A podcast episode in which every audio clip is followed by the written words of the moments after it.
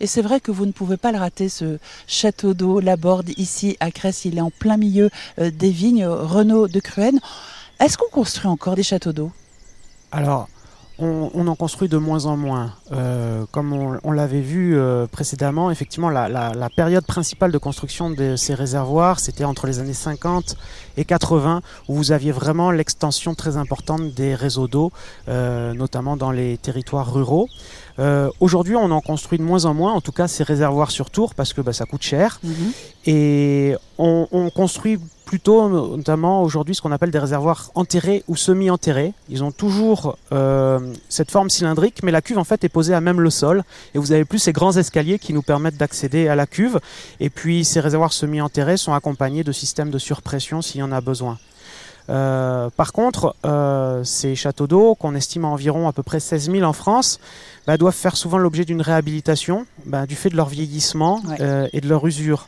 Vous voyez, comme ici, ces réservoirs sont faits principalement en béton.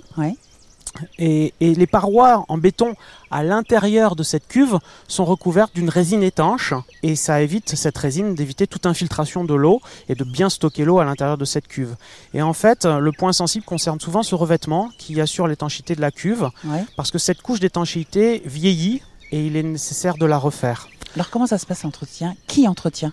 Alors, l'entretien euh, se fait l'entretien courant, comme notamment les lavages de réservoirs sont assurés euh, ben, par l'exploitant, comme nous ici, pour, euh, pour le compte du syndicat Coteau Pourpre, où on réalise annuellement le lavage du réservoir et on assure le bon fonctionnement de l'ouvrage. Et puis après, vous avez des entreprises spécialisées qui interviennent pour faire justement ces réfections assez importantes, ces rénovations de réservoirs et de renforcer ces structures béton existantes ou de refaire les étanchéités des, des réservoirs. Quand vous parlez de lavage, c'est-à-dire que vous videz carrément le réservoir, vous le nettoyez complètement?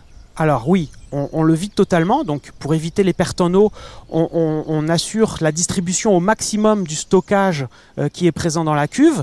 Et puis effectivement, euh, on vide le reliquat qui nous reste pour pouvoir rentrer dans la cuve avec des équipes spécialisées qui assurent le nettoyage et la désinfection de la cuve avant le nouveau remplissage. Le stockage de l'eau, Renaud, avec les changements climatiques, c'est plus qu'une nécessité aujourd'hui?